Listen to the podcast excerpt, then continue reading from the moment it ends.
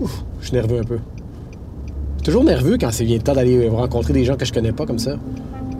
On dirait que ça ramène tout à l'idée qu'on on a peur des gens qui ont des troubles de santé mentale. J'ai comme, peur qu'ils me, sois pas content, qu'ils me revirent. Je suis comme gêné de, montrer que je fais un projet comme ça puis que j'enregistre les gens. Tu sais, quand t'arrives avec des écouteurs, puis un micro, puis tout un kit comme ça, tu sais. Ma perche est une grosse moumoute dessus pour protéger le vent, là. C'est comme pas discret du tout, là. Oh yeah! C'est vert. OK, pas d'arrêt ici, pas d'arrêt ici. Automne 2019. Éric est détenu depuis 18 mois maintenant. Suzanne m'informe que la sortie de prison de Éric est imminente. Je me prépare à passer les premiers jours de liberté avec lui. Je veux voir comment il s'organise et comment ça se passe pour lui. Et puis enregistrer tout ça.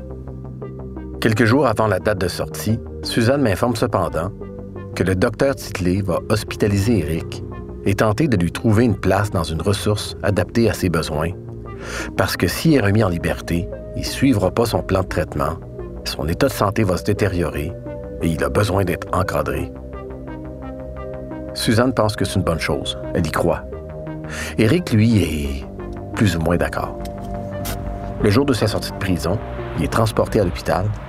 Le docteur Titley le rencontre à l'urgence psychiatrique. Tous deux acceptent que j'assiste à la rencontre.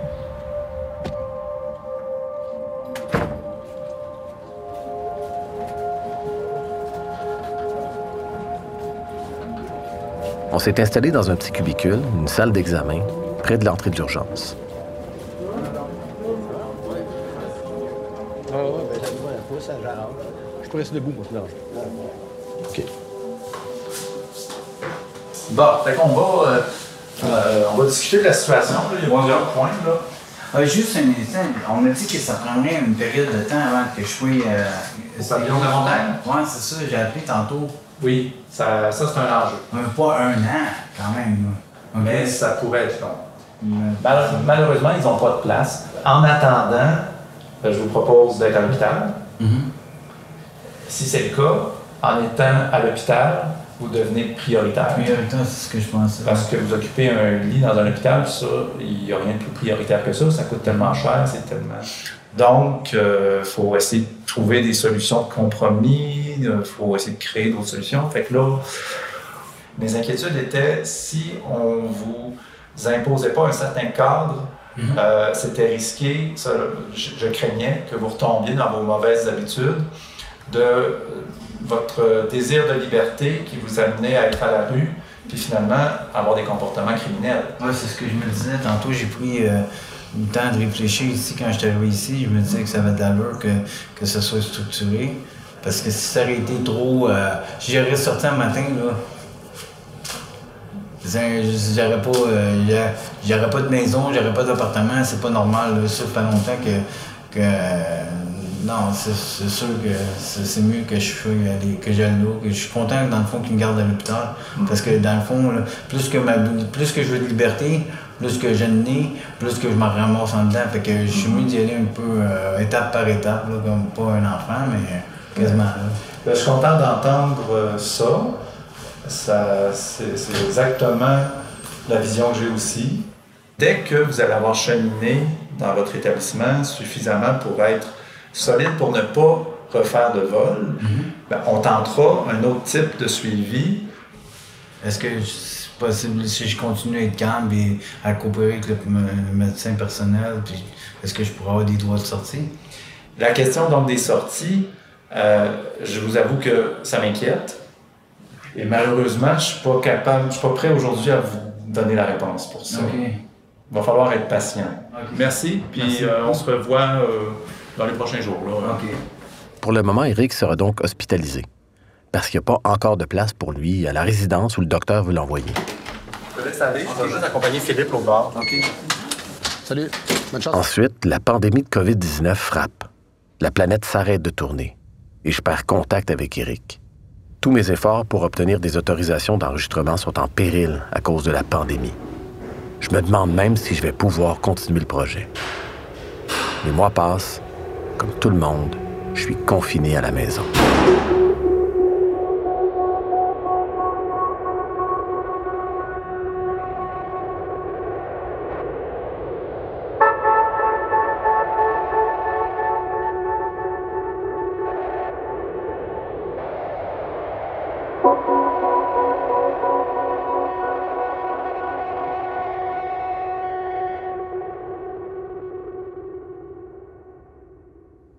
Août 2021.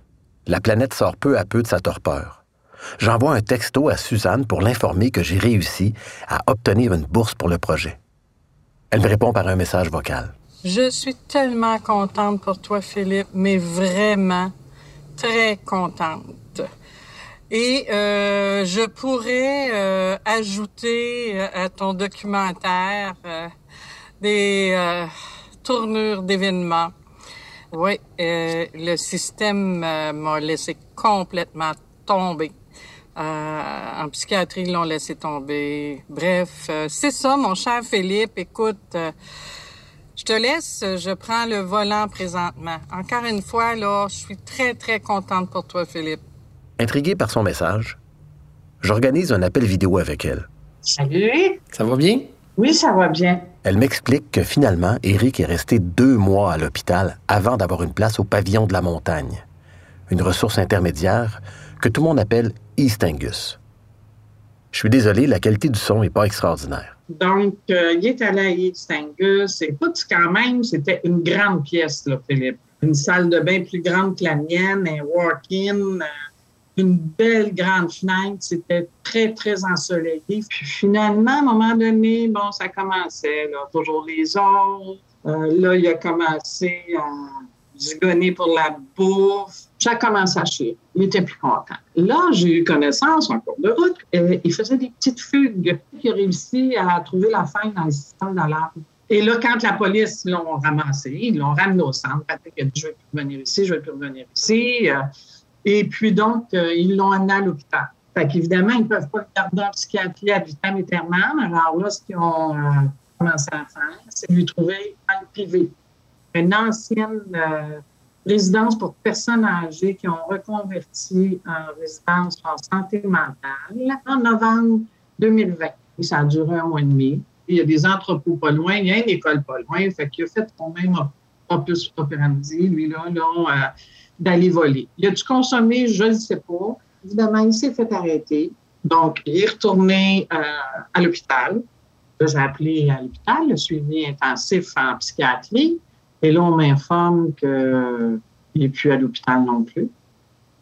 Ils l'ont sorti. Puis là, je me dis, par tout le système, je me sens très tu sais, tes portes tournantes, là, c'est clair, merci. Hein? Bref, Eric serait en cavale. Personne ne semble savoir où il est. Je me dis qu'on va réentendre parler de lui sous peu. Il va faire une autre niaiserie, puis les policiers vont encore lui mettre la main au collet. Une Xème arrestation est à prévoir.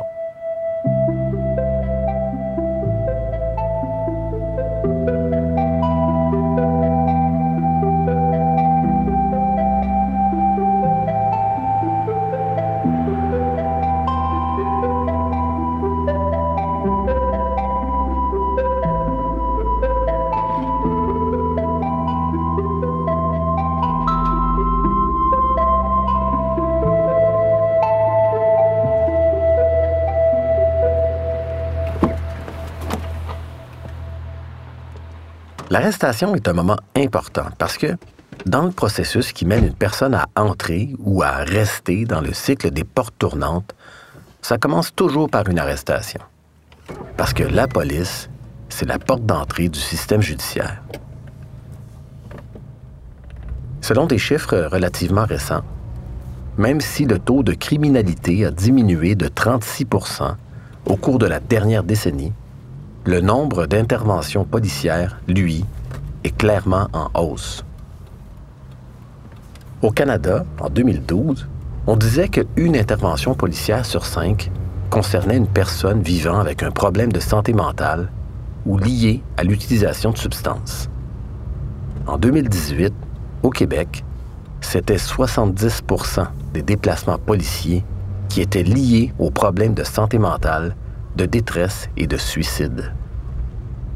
Bref, de plus en plus, pour les policiers, l'intervention en santé mentale et auprès des gens en détresse, c'est le gros de leur travail. Fut un temps où, pour ce type d'intervention, l'approche de prédilection était l'utilisation de la force.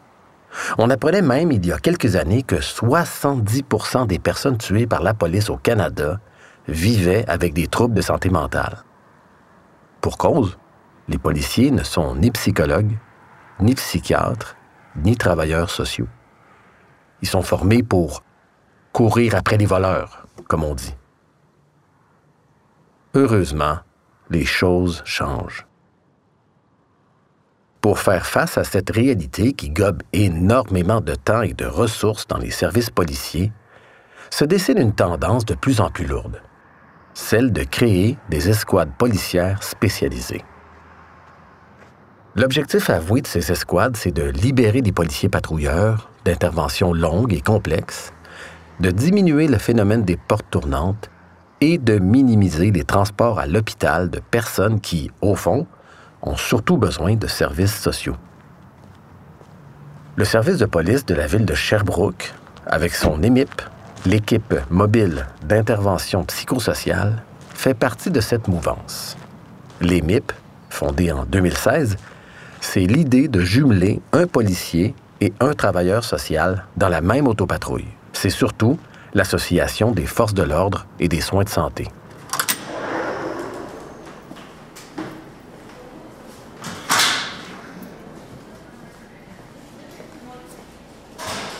Bonjour. Ça va bien? J'ai rendez-vous avec Éric Roger puis Guillaume Prou.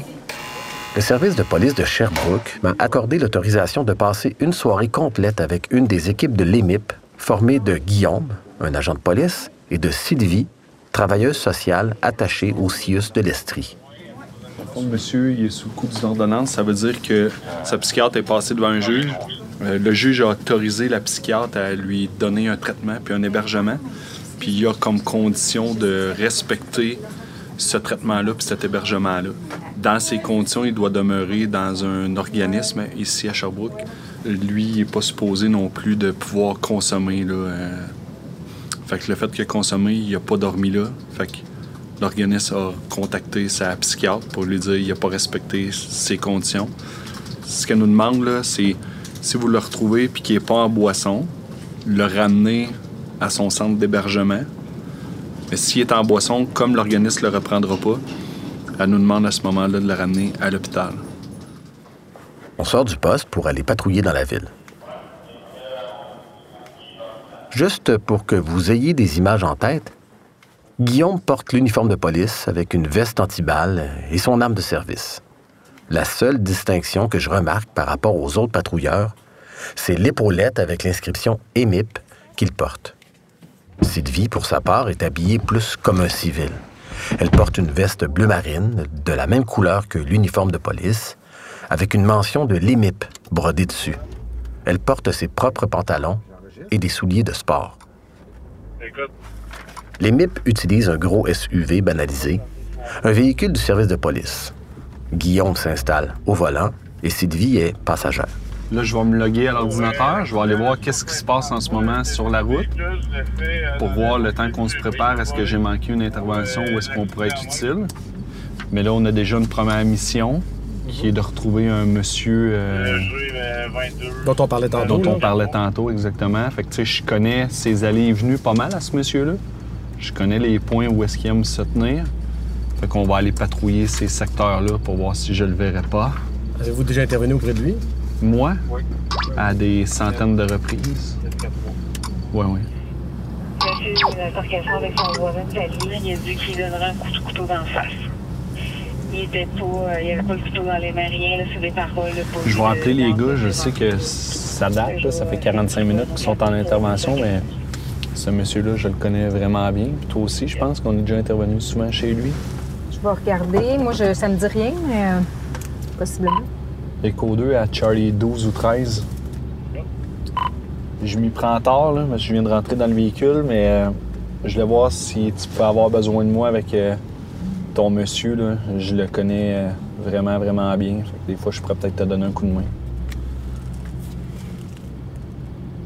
C'est bien gentil, mais il nous avait fait faire celui-là, il était trop vif, puis il avait été ça, fait que pour sa sécurité, peut-être que ils auraient été avec nous. OK, ben, je vais en prendre note, puis euh, plus tard à soir, vers 9h, je vais aller faire une intervention aux cellules avec lui, peut-être pour essayer de, de l'envoyer faire sa fin de dégrisement euh, au lit de dégrisement du partage pour qu'on se libère euh, de le surveiller dans nos cellules. C'est un monsieur euh, que je connais qui a perdu son appartement. Lui, ce monsieur-là, ce qui le tenait en vie, c'était les chats. Il y avait une trappe chez eux dans son appart, puis il recevait les chats euh, errants euh, de tout le quartier. Quand on a déjà fait une intervention chez eux avec la SPA parce qu'il y avait des chats morts dans son congélateur. Puis quand il a perdu son appartement, c'était même pas ça qui faisait qu'il devenait suicidaire. C'est que la SPA partait avec tous les chats qu'il y avait dans cet appartement-là.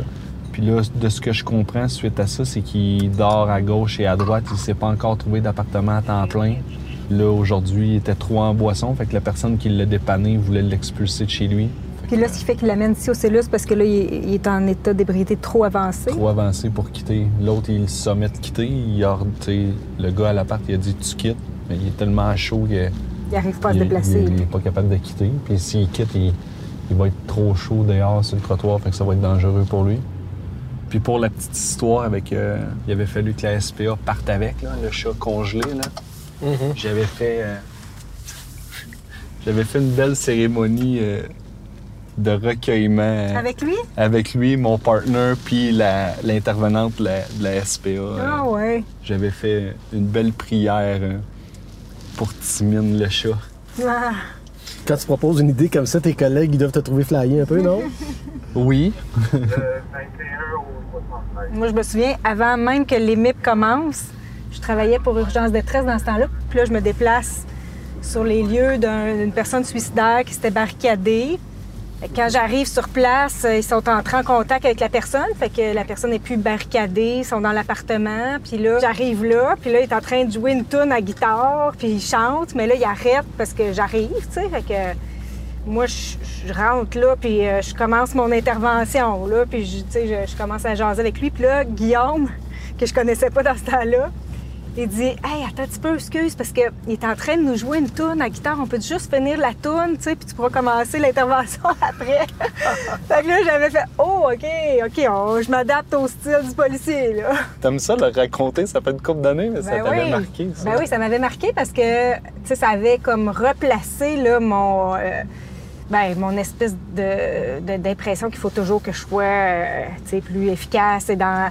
Tu que là, OK, non, avec certains policiers, c'est correct, on peut prendre soin du lien, puis ça passera pas comme... euh, no- notre fameuse réputation comme qu'on perd des nuages, là, tu sais, si on s'occupe du lien, ça peut être correct, dépendamment de la personne. Fait que ce que tu as fait à l'époque avec la chanson, c'est c'est un peu ça qui est maintenant la philosophie de l'escouade, un peu, là, dans le fond.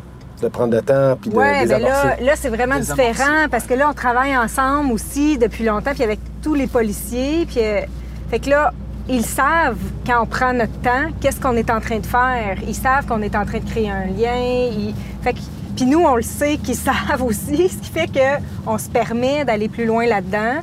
Puis là, ben, dans la collaboration, c'est extraordinaire parce qu'on ne on sent pas cette pression-là de la part des policiers que je pouvais sentir avant quand je travaillais euh, des fois avec un patrouilleur, des fois avec un autre, puis euh, que je sentais qu'eux autres, il y avait hâte que ça finisse. Là. Souvent, prendre son temps, ça va être un gage de rapidité parce que après ça, l'intervention va être, plus facile. Puis si l'intervention est plus facile, on, on va gagner du temps. Puis on gagne du temps à moyen long terme parce que souvent, on va réintervenir avec ces personnes-là. Puis si le lien était positif, que ce soit avec moi ou avec un prochain patrouilleur, si, si moi, dans mon intervention avec euh, l'ATS, le, le lien de confiance a, a été établi puis qui a été bon cette fois-là, ben, le prochain patrouilleur qui va intervenir auprès de cette personne-là, ça va déjà être plus facile pour lui aussi. Je me demandais qu'est-ce qui peut pousser un policier à vouloir changer ses façons de faire et à intégrer une équipe comme les MIP. Ce qui m'a amené là, c'est ma vision de cette clientèle-là. Je trouvais que les méthodes de travail qu'on utilisait avec cette clientèle-là euh, étaient pas bien adaptées. Tu penses-tu que la situation de ton frère, elle a eu quelque chose à voir là-dedans? Ben, Dans ton intérêt ou dans. je me suis souvent dit, est-ce que euh, j'aimerais que les policiers interviennent de cette façon-là avec mon frère? Puis la réponse était souvent non.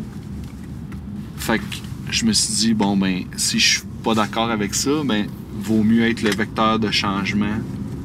Fait que c'est comme ça que j'ai décidé de m'impliquer plus là-dedans. Euh, là, c'est un bout euh, technique, là, mais faut mettre du gaz dans la vie. Après avoir fait le plein d'essence, on repart en patrouille, toujours à la recherche de l'homme sous ordonnance.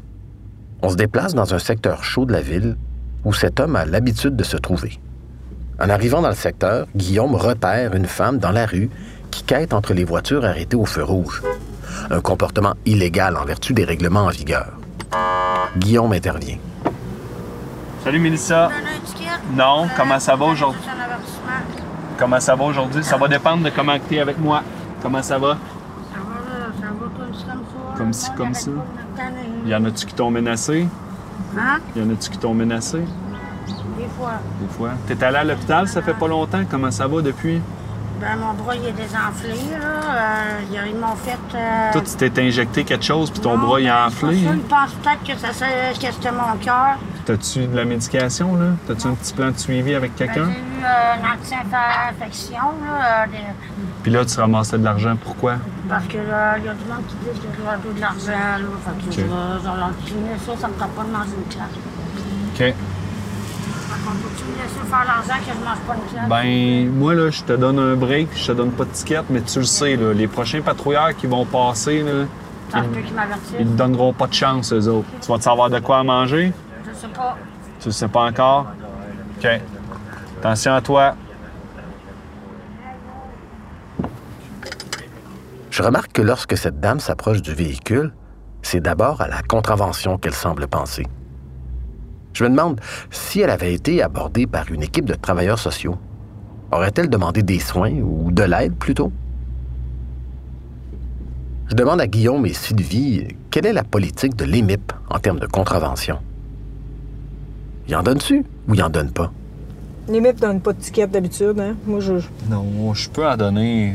Il y a des fois que j'en donne, là, quand ça va trop loin, mais même si j'en donne un, dans 10 minutes, elle va être revenue, puis elle va quitter encore. Fait que j'aime mieux faire, j'aime mieux utiliser un autre type d'approche avec elle, puis de créer un meilleur lien, puis après ça, intégrer une travailleuse sociale auprès d'elle ou un travailleur de rue, que d'arriver puis toujours être en répression avec elle, puis qu'après ça, si elle, si elle a un besoin, elle me fera pas confiance, puis elle me parlera pas, puis je pourrai pas plus l'aider. Non, il est là. Ça va? Faut que je vienne te parler, ce sera pas long. Je m'en viens de parler. C'est lui, mon monsieur. Non, mais si tu sors avec ta perche, non, par exemple. OK. Ouais, moi, j'ai mis mon micro à rien. Sylvie et Guillaume interviennent auprès du monsieur sous ordonnance. On m'a demandé de ne pas m'approcher avec mon microphone pour respecter la confidentialité. L'intervention a duré presque une heure et quart. De retour dans l'auto, je demande à Sylvie et Guillaume de me résumer leur intervention. Ben là, il s'en va euh, à l'urgence psychiatrique pour la nuit. Je leur remets le papier, puis eux autres, il faut qu'ils le gardent jusqu'à temps que la psychiatre elle, elle rentre et qu'elle décide. Tiens, je te laisse ces médicaments. Fait que, ouais, merci. Moi, dans le fond, je vais retexter sa psychiatre pour, pour lui dire que finalement, l'organisme, ça l'a pas fait, puis qu'on est rendu à l'hôpital. Je suis obligé d'avouer que j'aime ce que je vois. Sylvie et Guillaume travaillent de façon respectueuse et humaine. De la part de Sylvie, travailleuse sociale, ça me surprend pas trop. Pour ce qui est de Guillaume, comme policier, c'est plutôt atypique. Il est loin d'un travail policier expéditif et dominé par la force auprès des personnes en crise. Je me rappelle d'ailleurs, il y a une vingtaine d'années, quand j'étais procureur à la cour municipale, j'avais passé une nuit complète d'observation avec les policiers. Dans toute la nuit, il y avait eu une seule intervention policière. Il s'agissait d'une mère qui avait appelé la police au sujet de son propre fils qui souffrait de troubles de santé mentale. Cinq minutes après notre arrivée sur les lieux, le jeune homme, un colosse, se tenait hagard entre les voitures dans le stationnement du bungalow. Ne répondant pas aux ordres des policiers, il a soudainement tenté de cracher à la figure de l'un des agents qui l'entouraient. En quelques secondes, il était couché par terre, maîtrisé et menotté, le visage dans la neige fraîchement tombée. Avec les MIP, on est ailleurs. En l'absence de Guillaume, parti téléphoner à la psychiatre, je demande à Sylvie en quoi son statut de travailleuse sociale favorise un meilleur accueil lorsqu'ils accompagnent une personne à l'hôpital. C'est ça la beauté de l'EMIP. Là. Moi, ce que je constate, c'est quand on vient avec quelqu'un, euh, c'est pris plus au sérieux que si on recule de 5 ans. Que là, euh, ça arrivait souvent que les policiers amenaient quelqu'un contre son gré à l'hôpital, mais pas toujours pour euh, pas toujours suite à une bonne év- évaluation, ce qui faisait en sorte que peut-être que les médecins avaient tendance à, à prendre moins au sérieux, là, Ben euh, oui. guillemets. Là. Jusqu'à quel point tu as un rôle d'éducation dans l'échange que vous avez avec les policiers? Ben, je pense que je peux amener sur euh, comment interpréter la- les réactions des individus, Mhm. ça, à travers peut-être une lunette plus euh, qui considère là, les problèmes de santé mentale. C'est vraiment une intervention d'équipe, puis s'implique Mhm. dans notre intervention. Là. Guillaume, de retour dans la voiture, renchérit sur le partage de culture qui se développe au sein de l'EMIP entre le service de police et les services de santé. En 3-4 ans, là, on a changé des méthodes euh, de travail en santé mentale puis en propos suicidaires qui dataient de, de- de- des décennies. là, sais. Guillaume enchaîne avec une notion que je trouve importante. Les gens qui se font arrêter dans la rue sont généralement déjà connus des services médicaux et des services sociaux. On s'est aperçu qu'on connaissait beaucoup les, la même clientèle. Tu sais, moi, je pouvais dire, hey, lui, moi, je le connais, là, on lui a donné un paquet de tickets. Ça fait deux semaines qu'il est sur une dérape d'alcool puis qu'il est dans nos jambes. Puis là, la TS à côté, elle fait, ah, ouais. Ben, c'est drôle que tu me dises ça. Moi, ça fait deux semaines qu'il se présente plus au bureau, tu pour venir chercher nos services. C'est drôle à quel point que deux entités qui se parlaient pas connaissaient le même monde, mais sans jamais intervenir de la même façon sur cette même personne-là. Mais qu'un coup, ces deux entités-là, assis dans le même char de police, c'est donc bien complémentaire d'intervenir sur cette personne-là.